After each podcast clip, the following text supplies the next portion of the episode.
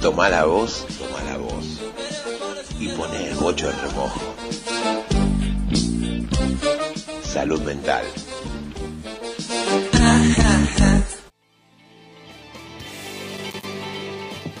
Muy bien, este, seguimos acá en Radio Única, que en el programa Toma la Voz y como el separador lo decía, vamos a arrancar con la columna de salud mental del día de hoy.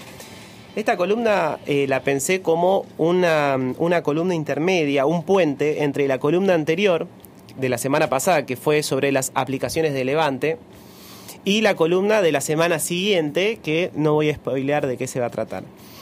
Porque, digamos, estuve investigando bastante, leyendo, pensando, y además de toda la, mm, este, todo lo que las aplicaciones, por ejemplo, las aplicaciones de Levante o las aplicaciones de, compras, de ubicaciones y demás, prometen esta idea de que son herramientas para tomar una buena decisión, algo que hemos hablado la semana pasada, también es verdad que las aplicaciones se muestran como una herramienta para pasarla bien, para un disfrute garantizado, para tener como un, un momento de eh, la vas a pasar bárbaro, bomba, si seguís, si haces lo que esta aplicación te ofrece o vas por donde esta aplicación te dice. Porque efectivamente lo que mm, empiezan muchos pensadores a ver, y entre esos uno que puntualmente voy a citar más adelante, es que actualmente rige un imperativo del goce pleno. Es decir, que los medios masivos de comunicación este, y diferentes discursos parecería como que incitan a las personas a disfrutar, a pasarla bien constantemente. ¿Sí? Como si viviésemos en una dictadura de la felicidad, otro concepto de otro filósofo, y que esto también puede ser terrible, porque lo que este, se empieza a ver que en el capitalismo de hace algunos años el imperativo era el del trabajo, el de eh, esforzate duro, el ascenso social a partir de la acumulación de capital y demás, y lo que se empieza a notar y a registrar eh, últimamente es el discurso de la dictadura de la felicidad, del goce y del disfrute pleno, y las aplicaciones entonces como una herramienta que te permitirían este, llegar a este objetivo. Ahora sí, eh, lo que dice Slavoj Žižek o Zizek, que es eh, un filósofo que yo sigo mucho, que a mí me gusta mucho lo que dice, en una entrevista que dio hace unos años eh, en un medio en Argentina, resaltaba este imperativo del goce total y decía que este imperativo puede ser más terrible que los anteriores, en donde, no sé, lo del trabajo, lo del ascenso social. Y que en muchas consultas en psicología clínica vienen porque hay personas que se sienten mal por no poder gozar lo que supuestamente deberían. ¿Sí? Entonces, frente a las personas que no logran este, alcanzar este imperativo que está en el discurso actualmente, se sienten mal, se sienten con angustia y dicen, ¿qué, qué, me pasa a mí que no puedo gozar como supuestamente todos hacen y como todos deberíamos hacer?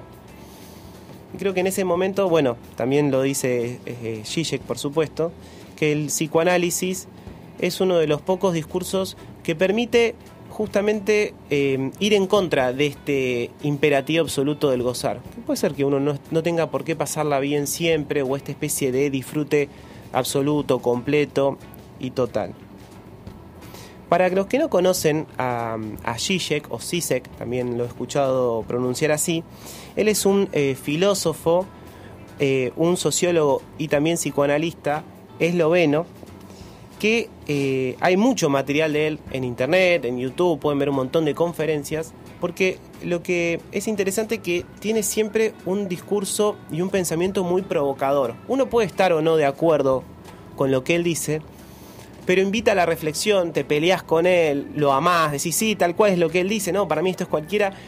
Independientemente si uno está a favor o en contra de lo que dice, es un tipo que genera el pensamiento, que te hace pensar, que te hace reflexionar por eso me encanta leerlo, escucharlo y siempre tenerlo cerca, porque siempre me, me, aporta algo él. Y puntualmente lo que quería traer y que tiene que ver con este tema es eh, a partir de una conferencia que él dio hace un tiempo, menciona que hablando sobre los vericuetos y las actualizaciones y las modificaciones y también las mutaciones del capitalismo actual, él menciona que hoy en día las eh, empresas, las grandes corporaciones, están utilizando una estrategia de imagen y de mercado diferente a las que venían usando antes. Porque este, lo que empieza cada vez las, estas empresas a entender es que quieren hacer generar en, el, en las personas que compran sus productos, que consumen sus productos, la idea de que sus productos están hechos con una responsabilidad ecológica, con una responsabilidad social, y que con el acto de compra de ese producto, el consumidor está colaborando en mejorar la situación de desigualdad, eh, todo el eh, ecológica y demás. Es decir, que las empresas entienden que la imagen que uno tiene que generar para enganchar al cliente tiene que ver con hacerle generar la idea al cliente de que en el acto de compra está también ahí la redención. Que el mismo acto consumista puede, este, digamos, contraponerse o remediarse con ese mismo producto. Este, lo que muchos dicen que es eh, la política de la buena onda, de tratar bien al recurso. Es decir, que lo que Zizek empieza a, ver es que muchas empresas comienzan a tener este tipo de discurso para generar un enganche con el cliente diferente. Eh, ¿Y qué genera en nosotros los consumidores? Una sensación de eh, estar contribuyendo al medio ambiente. No, yo compro acá y no allá, porque eh, acá dicen que están tratando bien a la ecología. Acá los la, ropa que hacen no lo hacen en talleres clandestinos. El, 50% del, del, valor de ese producto va destinado a alguna obra de caridad o de mejora de la situación de algunos chicos en África. Entonces ya yo voy, compro y además de comprar, satisfacer mi, mi, deseo, mi anhelo, diría, consumista, también me llevo un buena karma. También cargo positivamente mi ser, porque aparte estoy ayudando a la ecología, a, la desigualdad o a cualquier otra este, misión loable que hay por ahí. Este, uno diría que ya uno no es solamente un consumista, sino que también está ayudando a, la, eh, a estas causas nobles. Capaz dije esto como muy en el aire, pero vayamos a algunos ejemplos puntuales. ¿En dónde está esto? A mí lo que me hace pensar con lo que estás diciendo es que no deja de ser igual una estrategia de marketing. Bueno. O sea, una, una falsa toma de conciencia, por así decirlo. El empresario sigue ganando igual, porque sigue teniendo su marketing, sigue vendiendo. Exactamente. Me hizo pensar en eso todo lo que dijiste recién. Bueno, es que lo que Zizek advierte es que en realidad esto no se trata de más otra cosa más que un capitalismo enmascarado con algún rostro humano, capitalismo enmascarado con alguna cuestión de la buena onda o de la conciencia social o ecológica, pero en el fondo las bases mismas del capitalismo siguen intactas. Es como decir, bueno, eh, no, no alteremos las bases del capitalismo, dejémoslo como está. A lo sumo hagamos algunas pequeñas cositas que intenten remediar lo que el mismo capitalismo está generando. Es decir, que uno, paradójicamente, está colaborando con el capitalismo, pero al mismo tiempo tratando de remediar lo que el mismo capitalismo genera. Esta contradicción es la que advierte Sisek, que no, no hay forma de, de colaborar realmente con los problemas sociales y ecológicos que el capitalismo genera a través del capitalismo mismo, comprando algo. Este, e, es, impresionante, digamos, este, e, esta visión que tiene eh, este filósofo.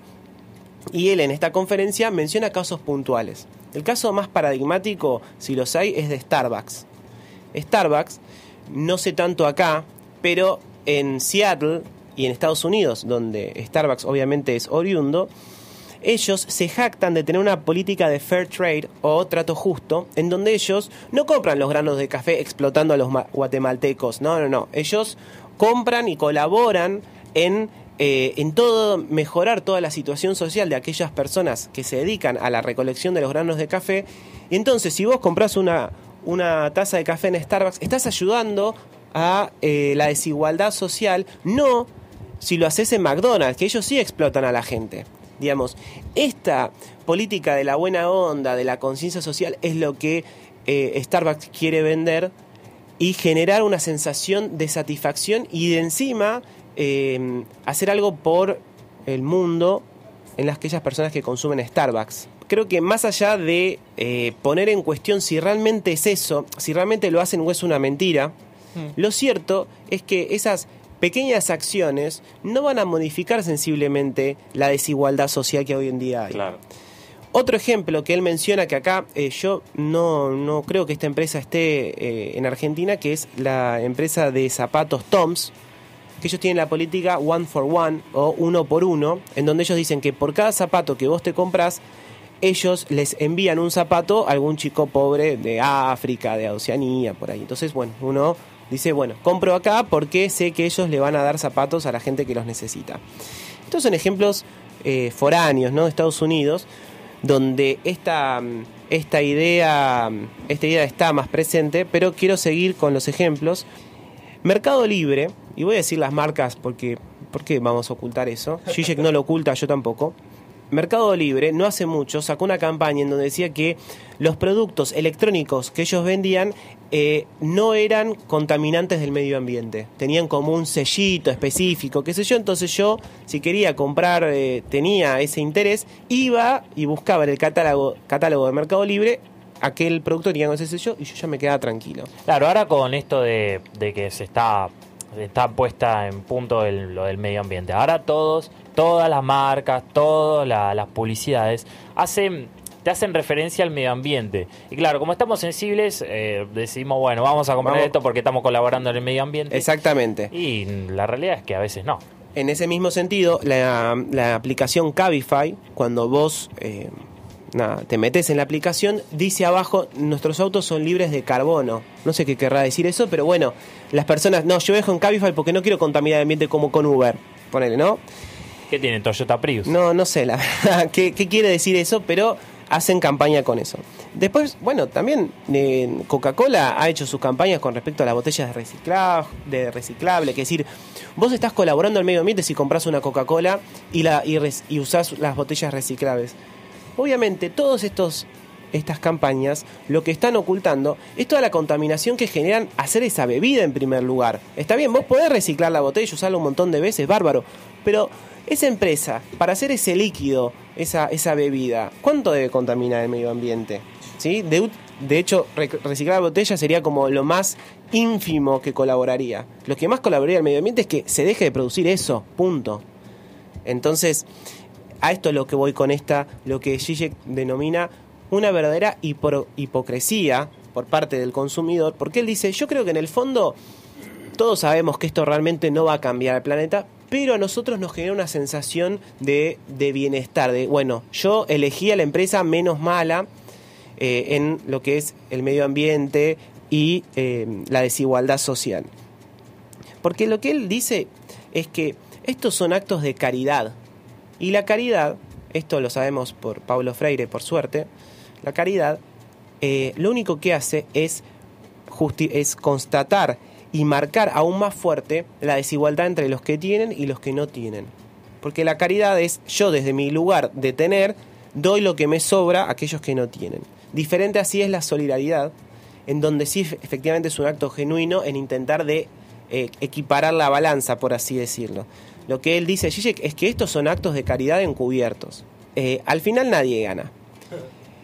Las personas siguen eh, las personas en situación de carencia siguen en esa desigualdad porque un par de zapatos de más, un, este, un fair trade ayuda, no digo que no, pero tampoco va a poder mejorar su situación porque el capitalismo continúa. Nosotros, por otro lado, en el fondo, tampoco nos, nos genera un verdadero cambio. Entonces, los únicos que terminan perpetuando sus ganancias son las empresas y el malestar en la cultura sigue. Podrás encontrar más contenidos del tema de hoy en mi perfil de Instagram, fran.enroque. Si te gustó este episodio, te invito a que escuches más podcasts en Spotify o SoundCloud con el nombre Salud Mental. Yo soy Francisco Roque, hasta la próxima.